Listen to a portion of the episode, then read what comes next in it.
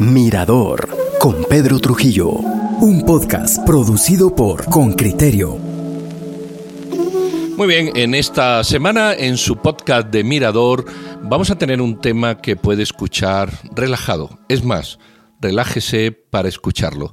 ¿Qué pasa en las prisiones de este país cuando alguien es detenido provisionalmente o mm, señalado eh, o enviado a prisión con prisión preventiva? ¿Qué, ¿Qué pasa desde que uno entra a esos establecimientos? ¿Realmente es tan complicado todo como dicen? Vamos a hablar con Walter.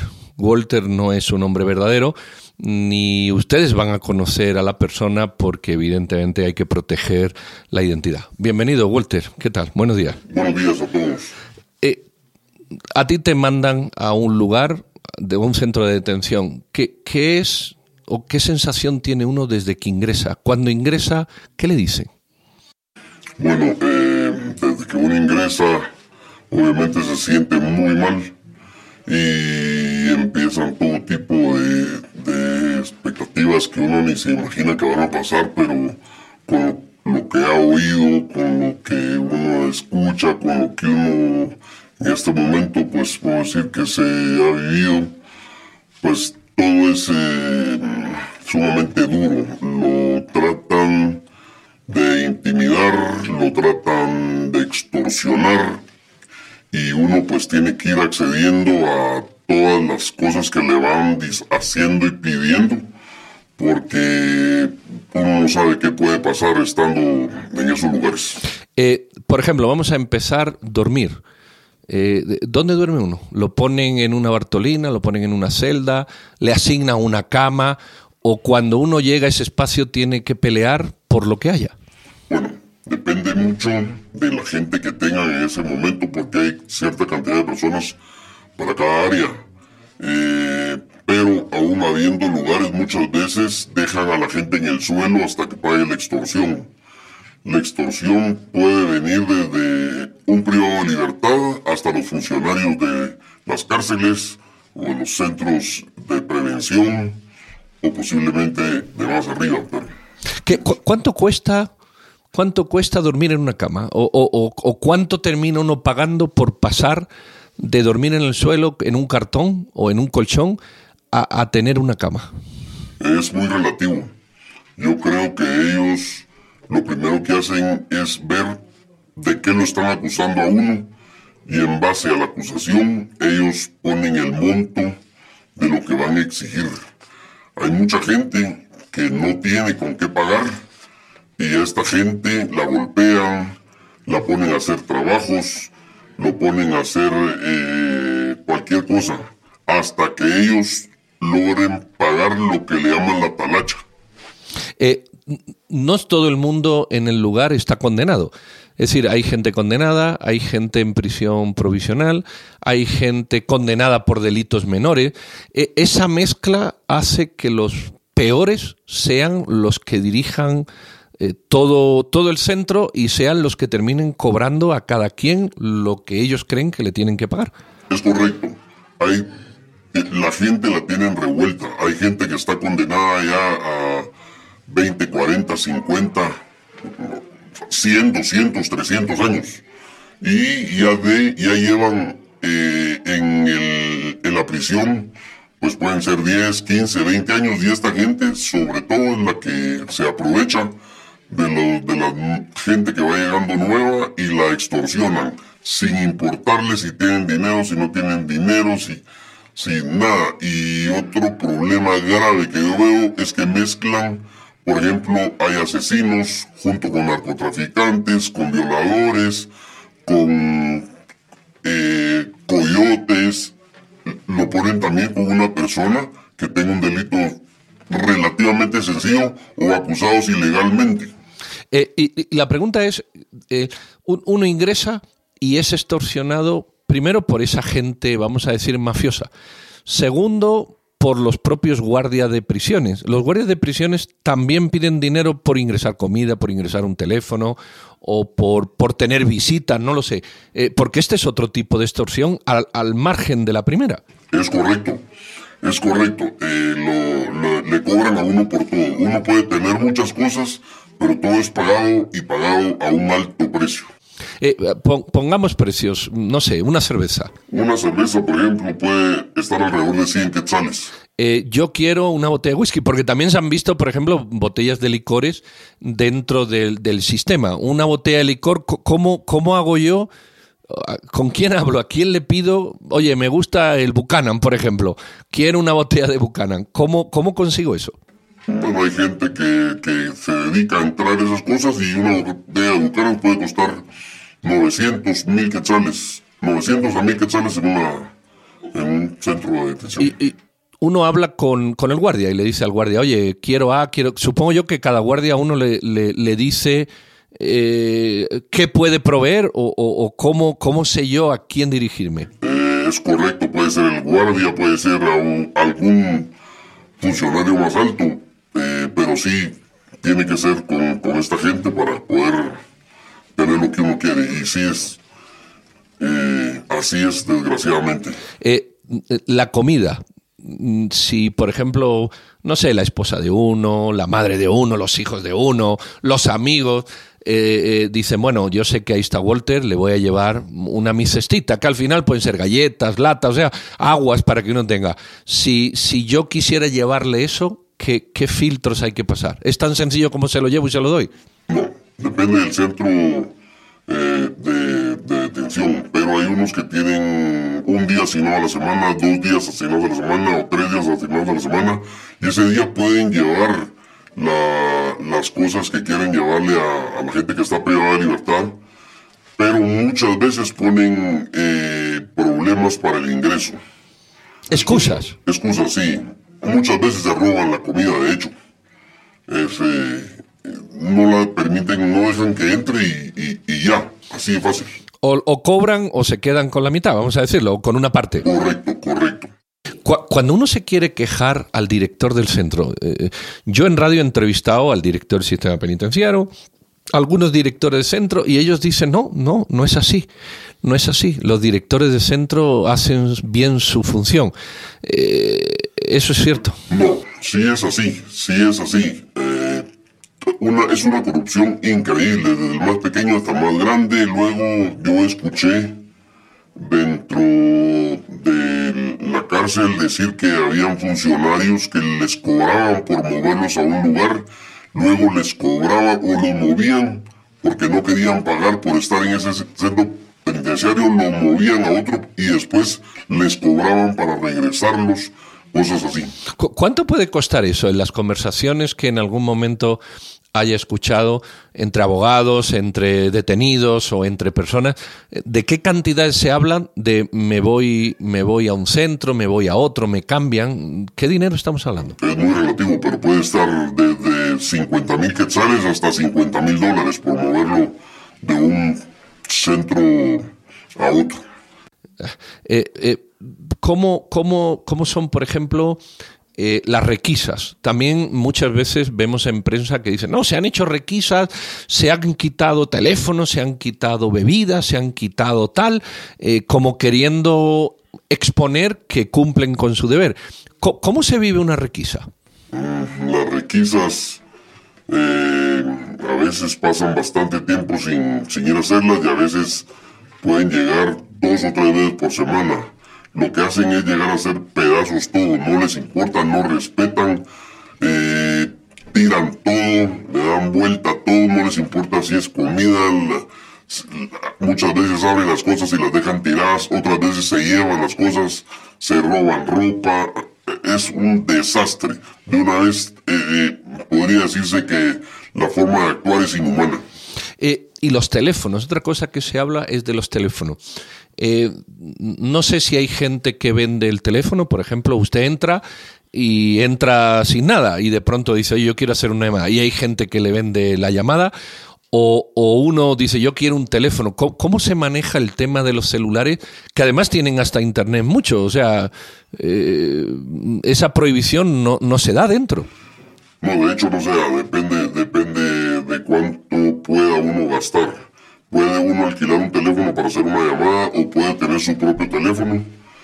Y cuando hay requisas se llaman todo lo que encuentran. Obviamente no reportan lo, que encuentran, sino que reportan dos o tres y, y se quedan con 10, 15. O sea, reportan tres frijolitos y se quedan con cuatro iPhone, por Es poner un ejemplo. Es correcto. Y, y- y luego, si uno quiere volver a entrar, supongo que tiene que pagar. Tiene que volver a pagar. ¿Cu- ¿Cuánto puede, yo sé que es relativo, pero cuánto puede costar una semana en prisión mm, pagando todas estas cosas? O un mes.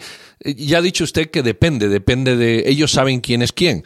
Eh, depende si Walter puede pagar mil, si Luis puede pagar cinco mil, pero pongamos una cantidad. mm, No sé, mm, una cantidad que, para, para hacernos una idea, ¿qué, ¿qué me puede costar a mí una semana o un mes en prisión, durmiendo en una cama, que me vi- visiten y me traigan comida y que pueda tener un teléfono. Pongamos un ejemplo. Muchas veces no es por mes o por semana, es eh, uno paga un monto al entrar, por poner un ejemplo, 50 mil quetzales, y con eso pues tal vez no lo van a molestar durante seis meses, por decir algo. Ajá. Luego, si lo, si, si llega eh, alguien con más, más cuello, por así decirlo, entonces, y lo tienen que mover a uno a otra prisión, ahí tiene que volver. Hay gente que tiene 10, 15 años de estar detenida y cuando lo mueven a otro centro de detención, vuelve a ser extorsionado con un monto grande. Y muchas veces la, la gente no tiene, no tiene con qué. Es decir, yo pago, po- pongamos un ejemplo, yo pago 20 mil porque tengo un colchón y me dejen la comida. Correcto. Y mientras nadie venga mm, que pague más o que necesite mi lugar, me lo respetan. Hasta- Pero si mañana llega Don Walter, que tiene más dinero que yo, que es, pongamos, un narco conocido, a mí me quitan mis privilegios, se los dan a él y yo tengo que volver a pelear por los míos. Es correcto. Eh, ¿Quiénes son más peligrosos en prisión? ¿Los narcos, los asesinos, los violadores, los guardias o los directores? Bueno, yo pensaría que en primer lugar los que están condenados por asesinato a, a ya una gran cantidad de años, que si ellos llegaran a matar a alguien dentro de la cárcel, pues que les den 30 años más no les va a importar. Ya, co- como dicen ellos, cuando lo están extorsionando uno, pues no importa. Yo ya tengo aquí 100 años, puedo pasar 130. Y, y, claro, eso convence a uno. Yo, yo sé que, que- que es difícil. Eh, eh, eh, pero, por ejemplo, hay, hay, hay presos amigables. Siempre se habla de los narcos. Digamos que, que los asesinos extorsionan así. Supongo que los narcos tendrán sus problemas entre ellos y no molestarán a otras personas. Supongo yo que los, los delincuentes que están ahí por haber cometido delitos de robos es otro grupo. Eh, eh, hay grupos, supongo yo, más, más duros, más agrios que otros. Sí, correcto. Eh, los, los más duros son la, las la gente de Maras. Es eso, y la gente que está condenada por asesinato, sobre todo. Es decir, los narcos, por ejemplo, y los ladrones no, no generan más problemas que entre ellos muchas veces. Los ladrones regular, los narcos tienden a ser buena gente, la mayoría. ¿Y, y qué pasa por la cabeza 24 horas en prisión sujeto a esas presiones? Es decir, uno entra y sabe que en, en cualquier minuto le puede aparecer alguien en la puerta a cualquier cosa, a extorsionarlo, a matarlo, a golpearlo, a meterle miedo. Luego van los hijos de uno, pueden conocer a los hijos de uno, pueden conocer a la esposa de uno, pueden conocer a los papás de uno. ¿Cómo se manejan esas emociones? Es correcto, son riesgos que tiene que correr uno y, y muchas veces no piensan eh, los jueces o la gente del Ministerio Público, no piensan en todo lo que le pasa a uno estando ahí y muchas veces injustamente porque perfectamente podrían citarlo y hacer una investigación previo a hacer eh, eh, girada una orden de captura, una orden de aprehensión. Es decir, la conclusión es que meter a una persona en prisión sin haber pasado todos esos filtros realmente rigurosos, lo que terminan es marcando a una persona para toda la vida. Totalmente, el resto de la vida. Y, y, y cómo, cómo Walter se, se pelea uno con uno mismo y con los hijos y con la- y los amigos que de pronto a uno le pueden decir, mira, pero tú estuviste ahí. Uno, uno queda como, no sé, uno va por la calle pensando que todo el mundo lo mira. que- Exactamente, exactamente. y, y pasando una vergüenza que, que, que a lo mejor no tiene que pasar porque no ha hecho nada o, o no hay nada demostrado. Es correcto, es correcto, así. Queda uno con un delirio de persecución, con cólera, con ira, con rabia, con una sed de venganza impresionante, impresionante. La gente que entra ahí obviamente va a salir peor de como entró, aunque no haya hecho nada. Eh, ¿qué, ¿cuál sería el llamado a las autoridades? Eh, eh, aunque no nos hagan caso, yo estoy de acuerdo, pero, pero una persona como usted que ha pasado esto, ¿qué le diría al sistema? Teniendo en cuenta que mañana podemos entrar cualquiera. Es decir, cualquiera se puede ver, tienes un accidente y te llevan, eh, cometes un error y te llevan, o te caen sin preguntarte y te llevan. No es que hagas algo, te puede caer sin hacer nada aparentemente. ¿Cuál es el mensaje para que como sociedad nos organicemos sin que esto ocurra? En primer lugar, que traten de analizar bien la gente que mandan a esos lugares, ya que no pues, deberían de, investigar bien antes de, antes de llevarlo a esos centros de, de detención, ya que sí es, es impresionante lo que marca la vida cualquiera. En segundo lugar, deberían de separar la gente que está condenada y la gente que está en, eh, en prisión preventiva, pues creería que no deberían de mezclarlos. Y aparte también tomar en cuenta los delitos, porque no es lo mismo alguien que haya evadido unos impuestos que había que pagar contra alguien que ha matado 10 personas o, una, pues, pero es, es un asesino y es diferente la, eh, situación. Eh, ahora que ya usted vivió eso, sus amigos, su, su, entorno, cuando usted se lo cuenta, sí se lo cuenta, eh, han tomado conciencia de que hay que hacer eso, porque a mí me da la impresión de que como sociedad pensamos que todo el que está en prisión merece estar ahí que se pudra. Y ese mensaje mm, transmite un odio hacia el que está ahí o una despreocupación sin darnos cuenta que la mitad, más de la mitad de la gente que está en prisión no está condenada. Eh, eh, ¿Cómo convencer a la sociedad de que tenemos que cambiar el modelo? Porque si no cambiamos el modelo, primero un día nos puede tocar a nosotros y segundo destrozamos muchas vidas. El sistema destroza vidas. Es correcto, es correcto. Bueno, eh, en primer lugar debería ser las autoridades quien deberían de poner más atención en eso. Y la otra cosa, tratar de, de ver que no fuera tan corrupta la gente, porque ahí son corruptos todos, todos. No puedo decir eh, no, los comentarios que uno oye, que el juez no sé qué me pidió tanto, que el fiscal no sé qué me pidió tanto, que el, el director de no sé dónde me pidió tanto, que todos, todos son corruptos y por cualquier cosa andan viendo cómo dañan a la gente que está detenida. Cuando uno está ahí, duerme. Mm. Muchas veces no. Hay gente que tiene tanto tiempo de estar ahí que ya se acostumbró y pues su, se vuelve su, su forma de vivir. Y pues obviamente tienen que dormir, pero al principio cuesta muchísimo.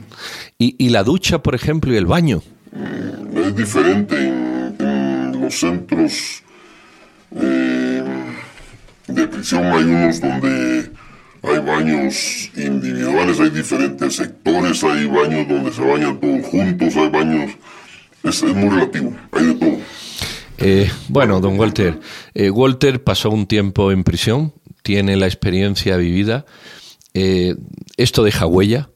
Mm, mm, pensamos siempre que los que van a ir al bote, como comúnmente se dice, son los malos, sin darnos cuenta que el sistema, antes, ahora y esperemos que no en el futuro, termina por, por, por detener o por llevar a esos lugares de detención a usted y a mí, producto de un accidente, producto de que un día uno bebe y lo paran, en fin, cualquiera estamos expuestos a que esto ocurra. No significa que no nos lleven, pero como decía Walter, que te lleven a un sitio digno, donde lo primero es que no te lleven, evidentemente, si no hay un motivo mm, real, si eres un asesino, si eres un violador.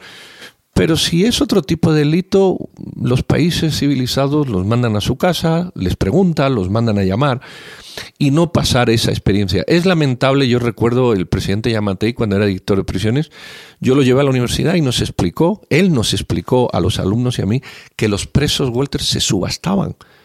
Los presos llegaban a prisión, los, los presos que ya estaban, que eran los jefes de, de, de área, pagaban por ellos y luego los extorsionaban. Luego le decían, mire, don Walter, por usted hemos pagado 20 mil pesos, vamos a recuperarlo. Así que cada semana usted nos manda 5, 10, 15, en fin, lo que usted está comentando. Es correcto, es correcto, así sea. En fin, pues ahí ven el testimonio para que tomemos conciencia, no pidamos sangre en prisión, especialmente para los que no están juzgados y han cometido un delito, y esto es un testimonio que pone los vellos de punta, pero que sobre todo nos hace pensar en que se destruyen personas, se destruyen vidas, y el sistema no está para eso, sino para apoyar. Bueno, esperemos que esto nos haga reflexionar. Tengan siempre muy buen día o muy buena tarde o noche, según cuando nos escuche. Y volvemos próximamente con otro. Mirador con Pedro Trujillo, un podcast producido por Con Criterio.